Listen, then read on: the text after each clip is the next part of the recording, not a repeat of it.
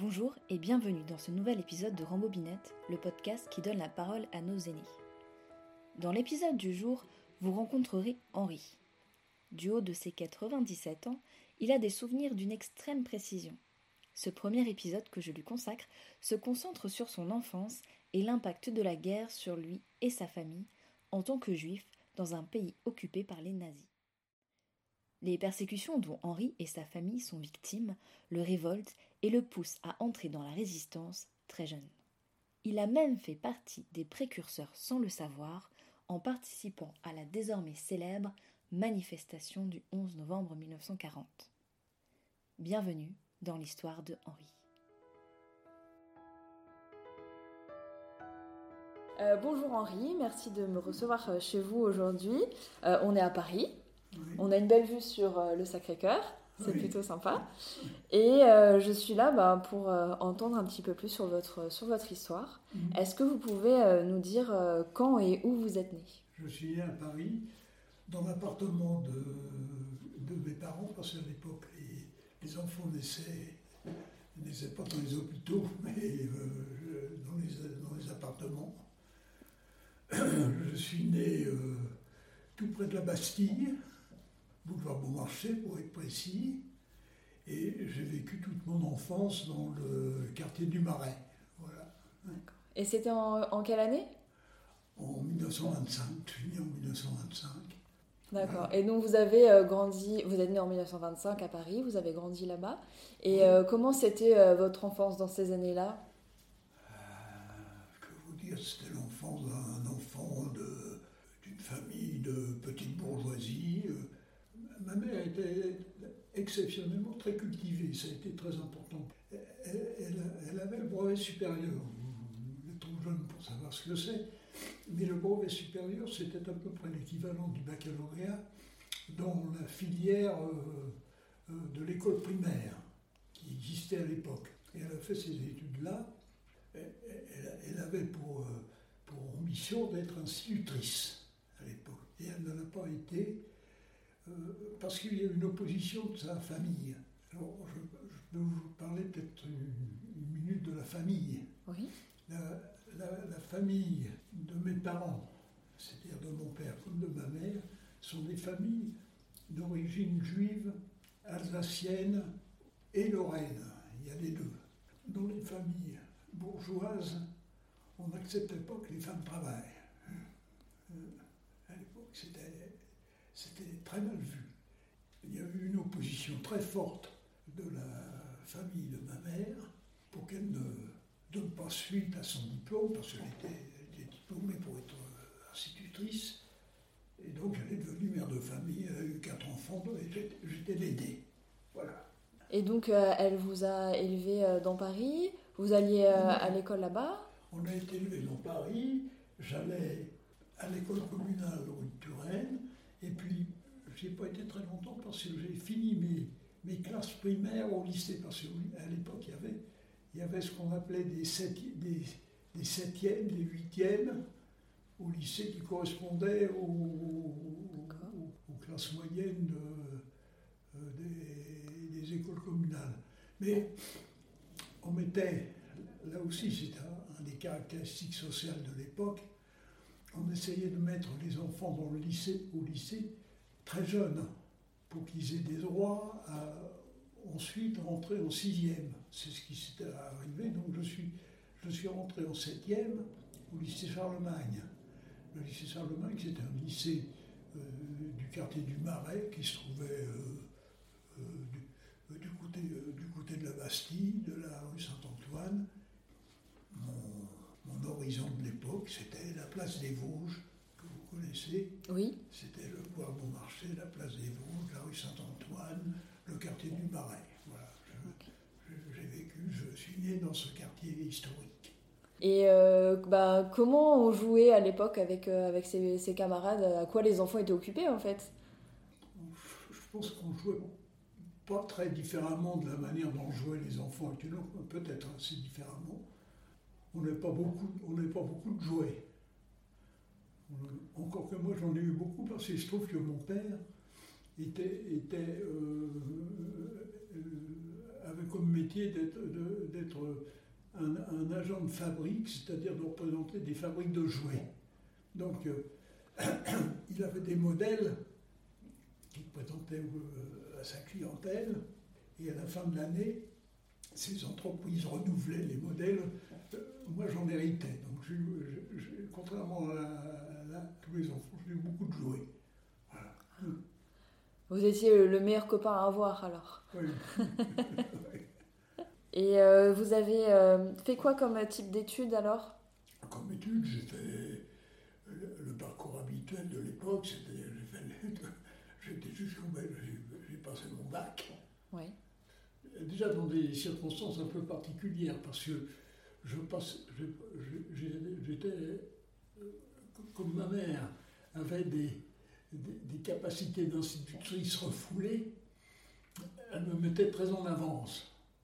Et il se, trouve, que j'ai passé mon premier bac à 15 ans et mon deuxième bac à, 16 ans.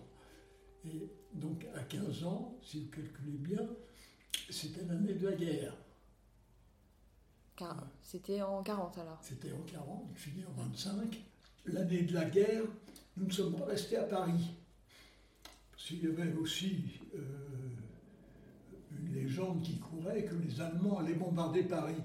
Et il s'est constitué des lycées, euh, des lycées dans différentes euh, villes de vacances. Et en particulier un lycée dans la ville de Cailleux-sur-Mer, qui se trouvait dans la Somme, près de près d'Abbeville, où ce, lycée a été organisé, où j'ai fait mes études l'année 39-40, c'est-à-dire d'octobre 39 jusqu'à juin 40 et les Allemands ont envahi la France en juin 40. Et ils sont arrivés jusqu'à la Somme. On est parti et on s'est réfugié à Saint-Brévin, euh, près de Saint-Nazaire, dans la Loire. C'est à Saint-Brévin, c'est une curiosité, c'était la guerre, on était pour chasser, il y avait la débâcle, j'ai quand même passé mon bac. Donc j'ai passé la première partie de mon bac en juin 40. Et je l'ai passé à Saint-Nazaire. Et puis nous sommes revenus à Paris. Et puis à Paris, un élément qui est quand même très important dans notre histoire, nous avons découvert la décision des autorités euh, qui s'étaient mis en place, et nous avons découvert l'antisémitisme et les mesures prises contre les juifs dès 40 dans toute la France et en particulier à Paris. Donc ça, ça a effectivement pesé énorme. C'était inconcevable. Nous étions, nous étions juifs, mais pas pratiquants du tout. dans ma famille, nous sommes tous restés euh, très peu pratiquants, même pas du tout. Nous étions témoins cette horreur qui a été l'exclusion de gens en raison de leur religion, qui ont mis les, juifs à l'égard de la vie nationale, puis ensuite qui ont été l'objet de persécutions que vous connaissez aussi bien moi. La première année de l'occupation allemande et de la défaite, j'étais en Mathélème, si vous calculez bien, puisque j'ai passé mon bac de première et j'ai donc passé mon, mon deuxième bac en juin 41 à Paris. Et premier fait qui a, touché la famille, en décembre 41, et donc assez proche après la défaite, les Allemands ont décidé d'arrêter des personnalités importantes juives. Ça a été l'arrestation des notables. Mon, oncle donc exerçait ses fonctions dans cette société de biens immobiliers et en fait il, il n'était pas patron du tout dans cette. Il représentait les, les patrons qui, eux, compte tenu des risques, était déjà parti. Et les Allemands sont venus arrêter l'un des patrons, qui n'ont pas trouvé. Ils ont trouvé mon oncle, qui était un fondé de pouvoir. Comme le nom qui figurait sur le lit, s'ils ne l'avaient pas, ils ont arrêté mon oncle. Et euh, mon oncle a été dans les mois qui suivent, parce que ça a été très vite, a été envoyé à Auschwitz, a, fait partie du premier convoi de juifs qui ont été envoyés à Auschwitz, il n'est pas revenu. Voilà. Donc ça c'était en décembre 41. Et a commencé les arrestations de juifs, pas, beaucoup des Français, pas beaucoup des, euh, arrestations de juifs dans le premier semestre de 42. Et c'est à la fin du premier semestre, c'est-à-dire en juillet 42, qu'a eu lieu cette fameuse arrestation de, de 20 000 ou 25 000 juifs, généralement, généralement, parce qu'ils n'étaient pas tous, généralement étrangers. Alors, ceci nous a déterminé, la famille, à partir, à quitter Paris.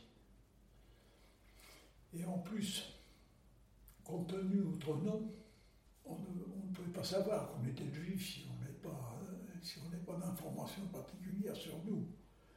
Donc on s'est installé dans un, on s'est installé à Grenoble, en prétendant fonctionnaire et qu'il était affecté à, Grenoble, avec notre nom, Becker.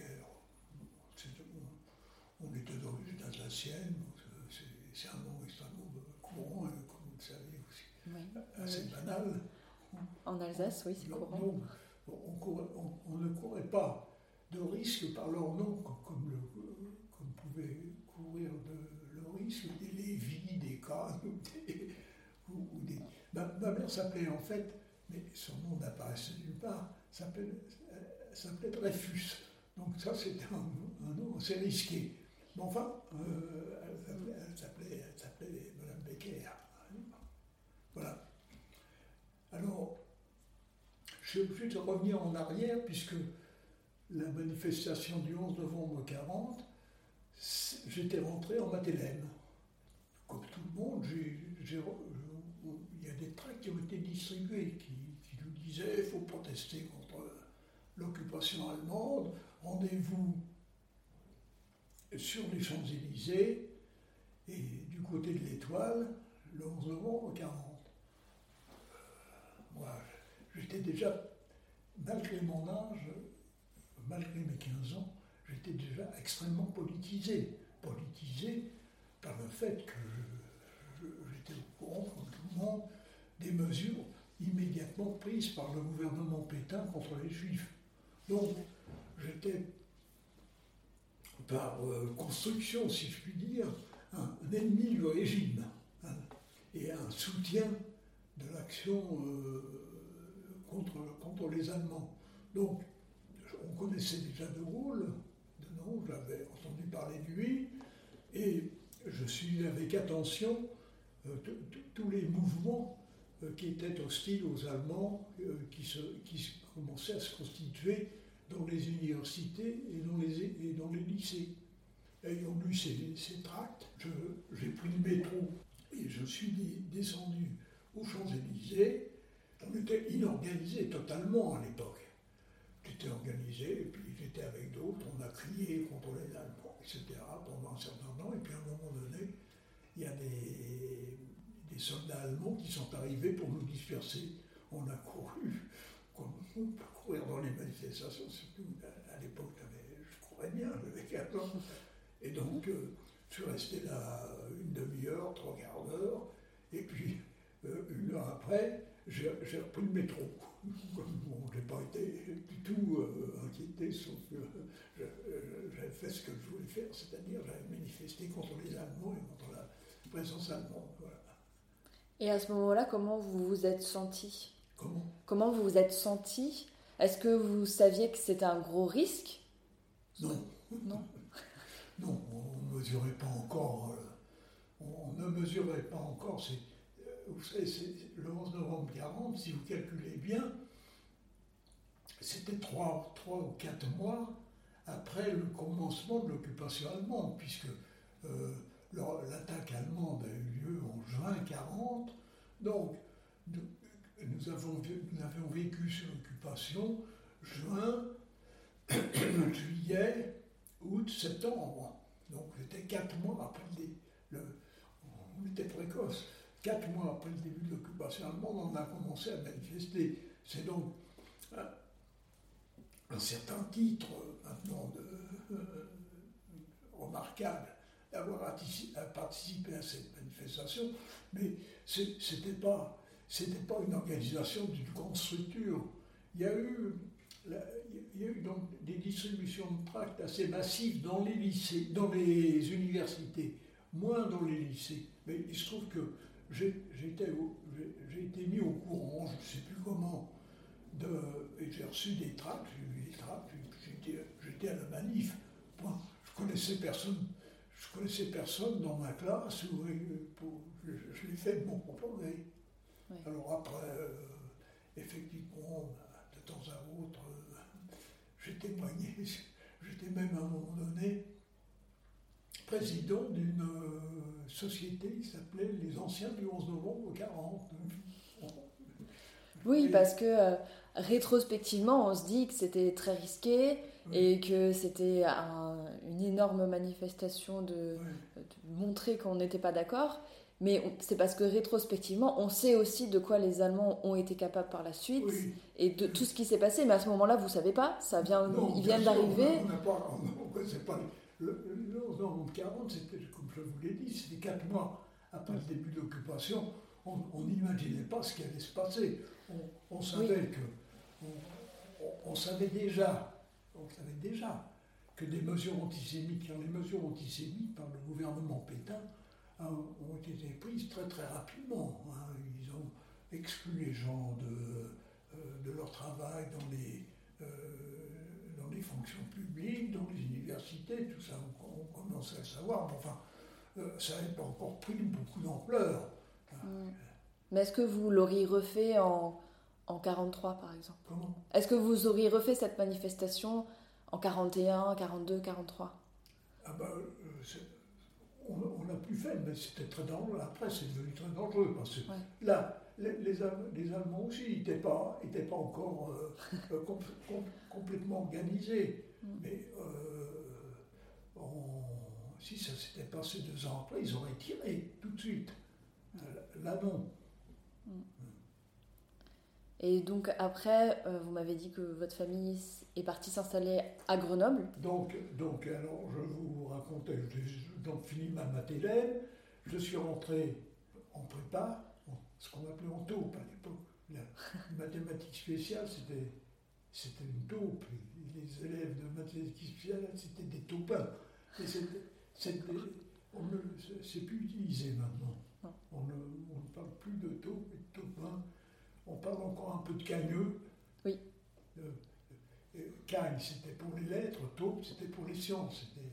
Donc, euh, je suis rentré dans une mathématique spéciale, puisque c'était le terme de l'époque, en juin, en octobre 40, 40, 40, 41, oui, 41, mm. toujours dans le lycée Charlemagne jusqu'au décembre 41, que, Avec votre oncle. je parlais de, l'arrestation de mon oncle. Et à partir de ce moment-là, il circulait dans les milieux juifs l'idée qu'ils arrêtaient les hommes. C'était pas vrai, c'était pas exact.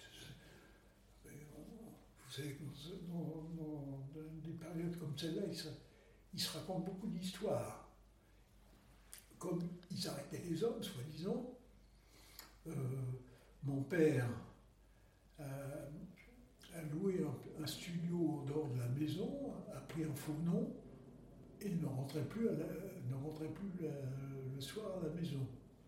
J'avais été mis interne au lycée Louis le Grand. Donc à Paris de nouveau Oui, ouais. le lycée Boulevard Saint-Michel. J'ai été mis interne au lycée Louis le Grand et j'ai j'ai continué à suivre les, les cours de taupe.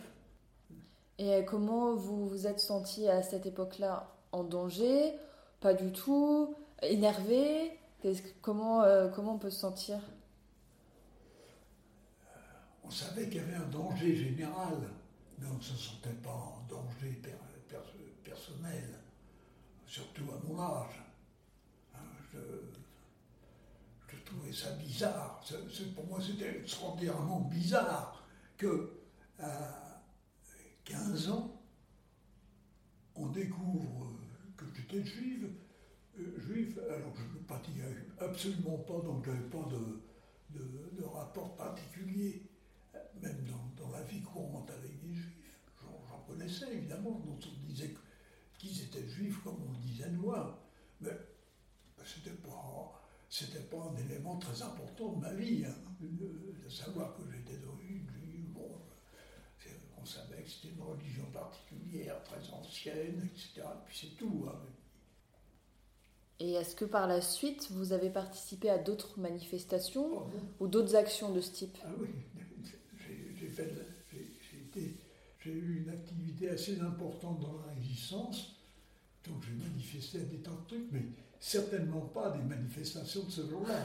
Parce qu'à l'époque, il y a eu des manifestations de temps à autre, surtout dans la, dans la zone non occupée par les Allemands, parce que c'était moins risqué, mais pratiquement la, manifestation publique de jeunes qui descendent dans la rue ou, de jeunes ou moins jeunes pour crier, c'était pas ça la résistance, c'était tout à fait autre chose. La résistance, c'était l'organisation du combat contre les Allemands et, euh, des, actions armées de types divers.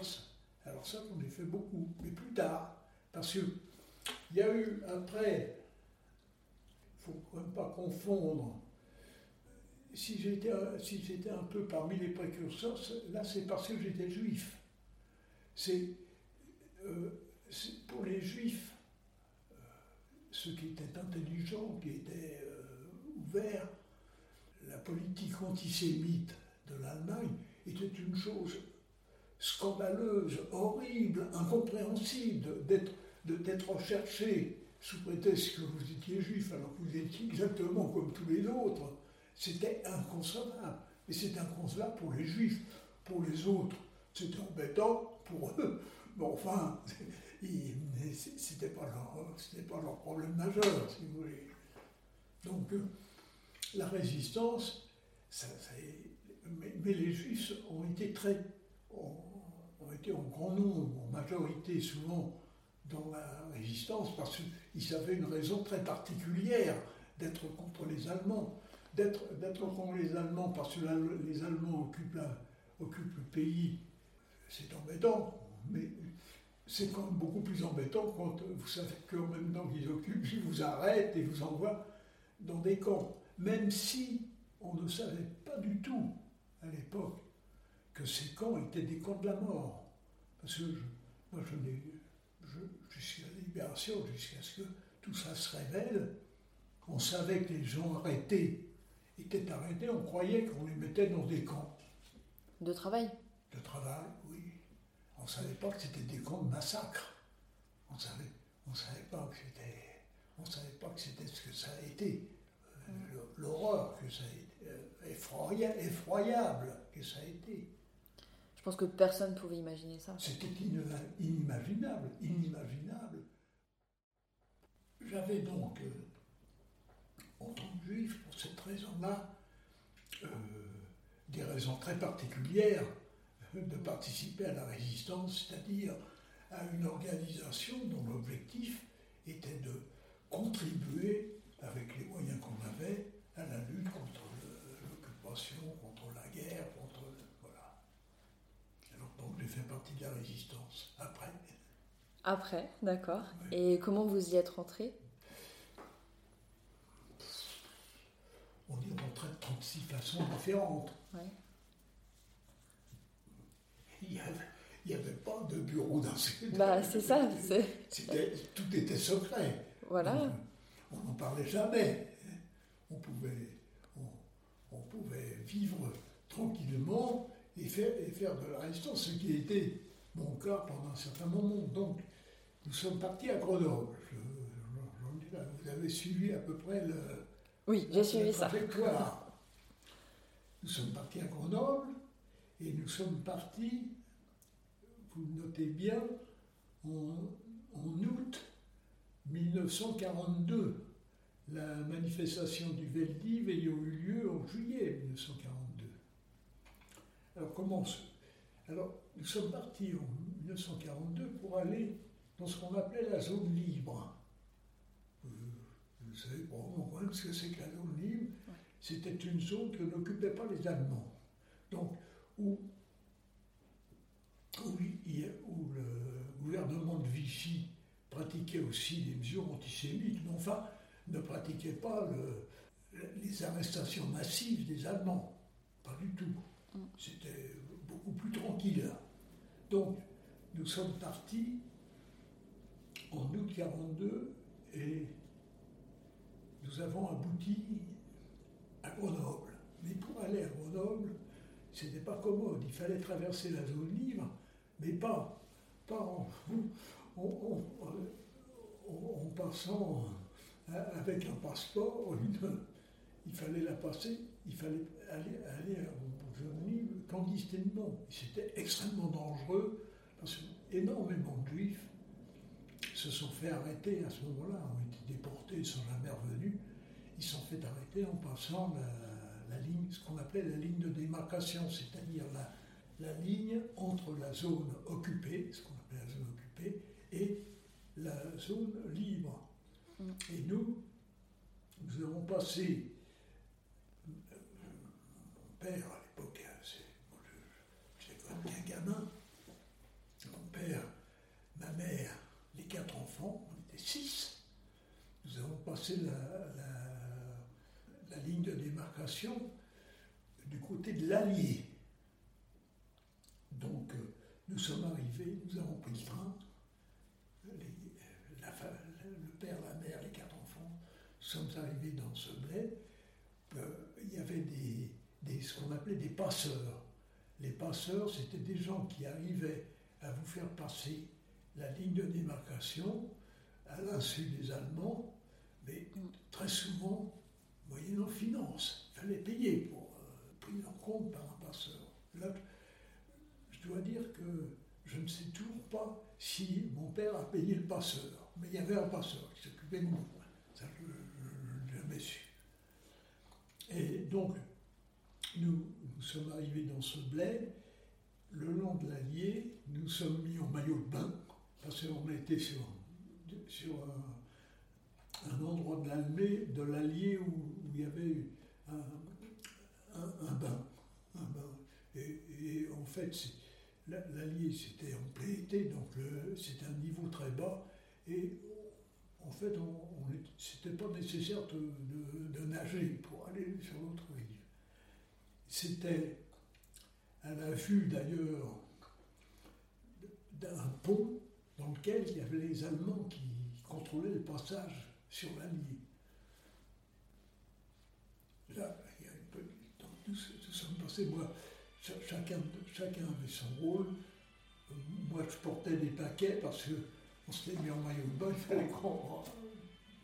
Tout ce qu'on voulait passer, on le passe. Donc, je passais des paquets. Je crois que mon frère euh, euh, portait ma, petite soeur. Enfin, bref, à un moment, un signal donné, on s'est tous jetés à l'eau en feignant de prendre un bain et on est passé sur l'autre rive. Sur l'autre rive, c'était la zone libre et les Allemands n'y avaient pas accès à l'époque.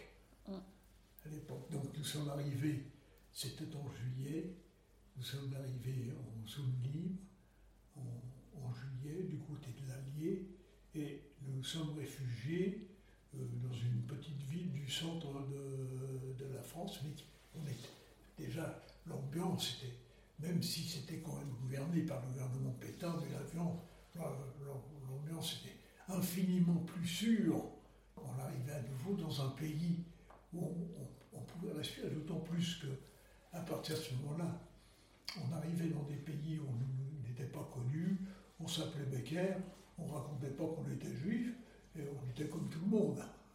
C'était marqué nulle part. Comment C'était marqué nulle part que vous étiez juif. Vous n'aviez pas. et certainement pas sur notre figure. Et vous n'êtes pas, oui, vous n'êtes pas allé vous enregistrer. Était né à Paris, était de famille alsacienne ou Lorraine.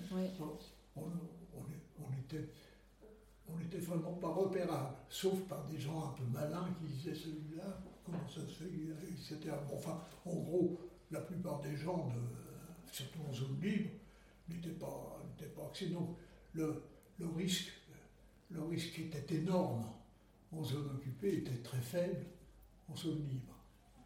Là, ça se passait, comme je vous l'ai dit, en août 42. Et nous sommes installés à Grenoble. Je ne sais pas pourquoi, mon père avait jugé que cette, région était plus sûre, pas loin de la Suisse. Il a loué un appartement. On a d'abord été dans une maison de pension de famille pendant quelques jours, et puis il a loué un appartement à Grenoble où on s'est installé près du lycée. Et en octobre 42, je suis rentré dans la taupe du lycée Champollion à Grenoble. Et j'ai continué, donc j'ai continué la première année. Là, j'avais fait mathématiques supérieures la première année. Là, je commençais la première année de mathématiques spéciales. Alors, au début, je faisais surtout, euh, je préparais surtout les concours, mais je m'intéressais quand même passionnément à la vie politique et surtout à la vie de la guerre. À cette époque-là, que la Russie est entrée en guerre, un peu plus tard les États-Unis, etc. Hein, c'était, la, guerre devenait, devenait, une guerre mondiale. Mais, euh, la vie était assez tranquille, en zone libre. Mon père racontait qu'il était fonctionnaire et qu'il venait d'être affecté en, libre. Il y avait beaucoup de mouvements à l'époque. Hein, la guerre, quand même, avait. Donc, euh, de voir des gens arriver, on ne pouvait pas imaginer que euh, c'était des juifs. Enfin, les, gens très malins, ils, regardaient le problème de plus près, mais la plupart des gens s'en foutaient, ils comme, comme d'habitude. Ça n'a pas duré très longtemps. Ça n'a pas duré très longtemps parce que donc je suis rentré en octobre 42 au lycée Champollion et en novembre 42, les Américains ont occupé l'Afrique du Nord. Et les Allemands, devant le risque d'un débarquement américain qui existait déjà, ont décidé de réoccuper la zone libre. Donc, deux mois ou trois mois après notre entrée en zone libre, la zone libre est devenue une zone occupée comme le, comme le Nord, malheureusement. Avec tout de même moins de risques, parce que là, on avait, on avait pris des précautions de, à, Paris, tout le monde savait qu'on était plus ou moins juif. À Grenoble, personne ne savait, sauf peut-être des réfugiés comme nous, à qui on disait. Mais les autres, ils ne savaient pas. Mm. Surtout quand on s'appelait Becker. Donc, alors, et quand on s'appelait Lévy, généralement, et qu'on avait passé la, de l'évacuation, on se faisait appeler Dupont. j'ai commencé ma, ma mathématique spéciale à Grenoble puis j'avais des camarades. Euh, on commençait à entendre parler un petit peu de la résistance, mais pas beaucoup. La vie était assez tranquille à cette époque. Voilà, ça c'était 42.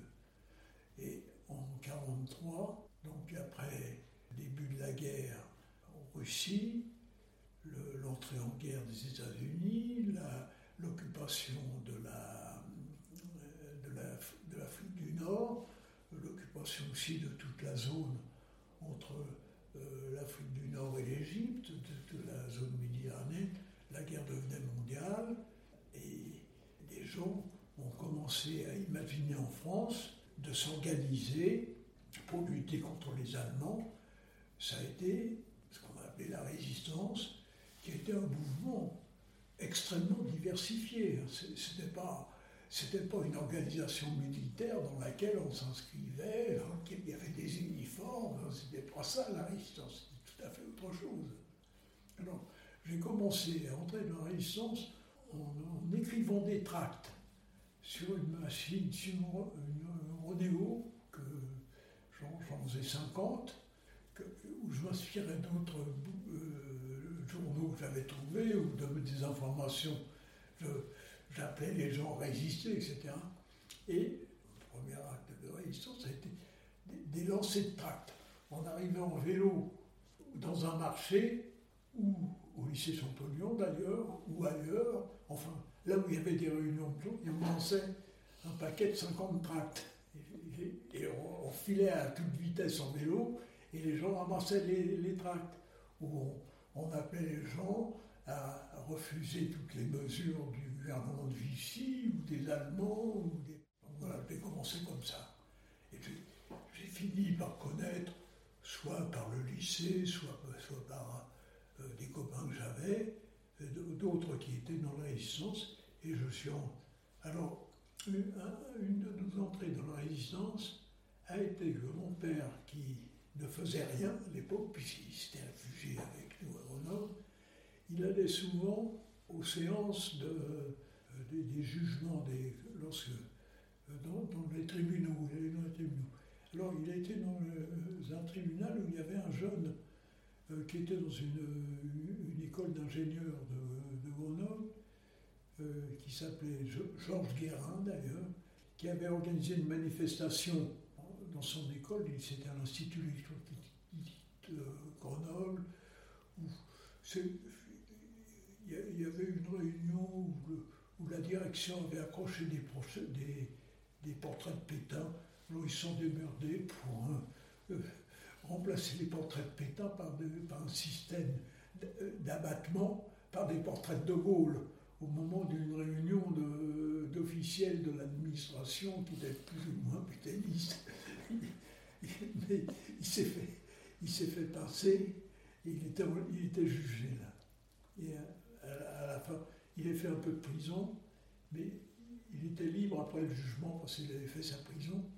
Et mon père était là, lui a, on, lui a parlé, il ne savait pas où aller, et il l'a recueilli. Et ce jeune qui avait deux ou trois ans de plus que moi, je devais avoir 16 ou 17 ans, et rentré à la maison. Il est resté à la maison pendant deux ans. Mais lui, lui connaissait bien les milieux de la résistance. Donc il nous a fait rentrer dans les milieux de la résistance. J'y suis rentré avec lui. Et je suis devenu essentiellement à l'époque agent de liaison d'un des dirigeants de la résistance à Grenoble. Et essentiellement, mon travail était de porter ou d'aller chercher des plis à Grenoble, de Grenoble à Lyon, car Lyon était le centre de, de direction de la résistance qui, donc Grenoble, c'est donc je suis rentré dans les milieux de résistance où, je commençais à connaître des gens, en plus de mon ami Georges Guérin et de plusieurs autres. Je suis rentré comme ça dans la résistance. Alors au début, c'était surtout un travail de liaison, mais enfin, avec le temps, c'est devenu un peu plus compliqué et un peu plus actif. Voilà. D'accord. Et c'était quoi après alors? Bah, Après, c'est très difficile à, c'est très difficile à décrire parce que c'était extrêmement varié. Oui. Euh, c'était des choses euh, très différentes. Par exemple, une, de mes fonctions, c'est très difficile à, raconter. Le, il y avait à Grenoble un centre de recrutement pour euh, une, ligue fasciste qui recrutait pour les Allemands des soldats pour se battre en, Russie. Euh, j'étais chargé de faire sauter cette installation. C'était un magasin, j'étais chargé de le faire sauter. C'est pas un travail très compliqué.